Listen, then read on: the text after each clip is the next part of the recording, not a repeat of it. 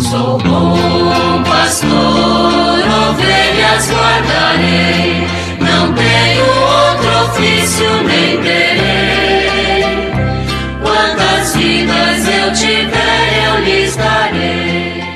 Muito bom dia, meus amados filhos e filhas, ouvintes de nossa querida Rádio Olinda. Nesta segunda-feira, dia 5 de junho, Vamos continuar com a nossa catequese a partir do Catecismo da Igreja Católica. Nós estamos na quarta parte do Catecismo, tratando da oração na vida cristã. E no capítulo terceiro, a vida de oração. Chegamos agora ao número 2786, que continua a reflexão sobre o Pai Nosso, dizendo o seguinte: Pai Nosso refere-se a Deus. De nossa parte, este objetivo não exprime uma posse, mas uma relação inteiramente nova com Deus. Quando dizemos Pai Nosso, reconhecemos primeiramente que todas as suas promessas de amor anunciadas pelos profetas se cumprem na nova e eterna aliança em Cristo. Nós nos tornamos seu povo e ele é doravante nosso Deus. Esta relação nova é uma pertença mútua, dada gratuitamente. É pelo amor e pela fidelidade que devemos responder à graça e à verdade que nos são dadas em Jesus Cristo. Como a oração do Senhor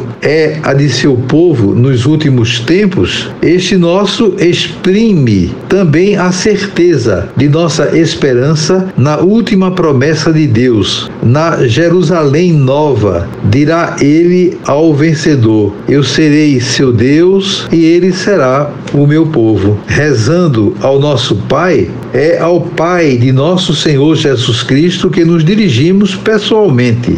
Não dividimos a divindade porque o Pai é dela, a fonte e a origem, mas confessamos com isso que eternamente o Filho é gerado por ele e que dele procede o Espírito Santo. Tampouco confundimos as pessoas, porque confessamos que nossa comunhão é com o Pai e seu Filho Jesus Cristo em seu único Espírito Santo. A Santíssima Trindade é consubstancial e indivisível. Quando rezamos ao Pai, nós o adoramos e o glorificamos com o Filho e o Espírito Santo. Ainda ontem nós tivemos a oportunidade de celebrar a solenidade da Santíssima Trindade. E na, nas missas de ontem tivemos ocasião de falar sobre esse tema, o mistério, como é chamado, mas de fato é um mistério incompreensível, talvez pela inteligência, mas pelo coração completamente acessível a cada um de nós. O mistério de amor é um Deus trino. O Pai é o Criador,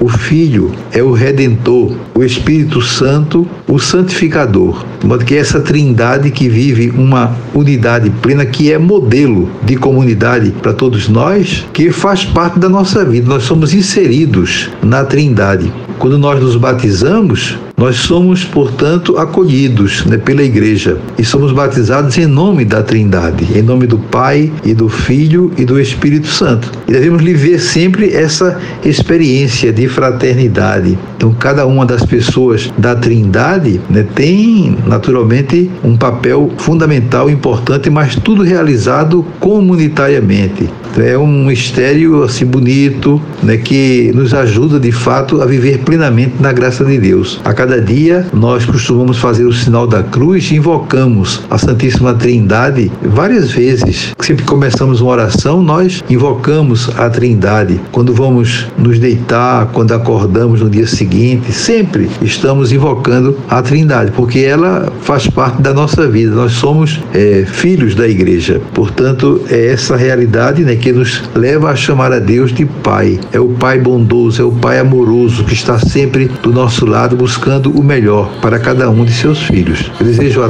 todos vocês um dia maravilhoso. Amanhã, se Deus quiser, voltaremos a nos encontrar. E sobre todos e todas venham as bênçãos do Pai, do Filho e do Espírito Santo. Amém. Sou bom pastor.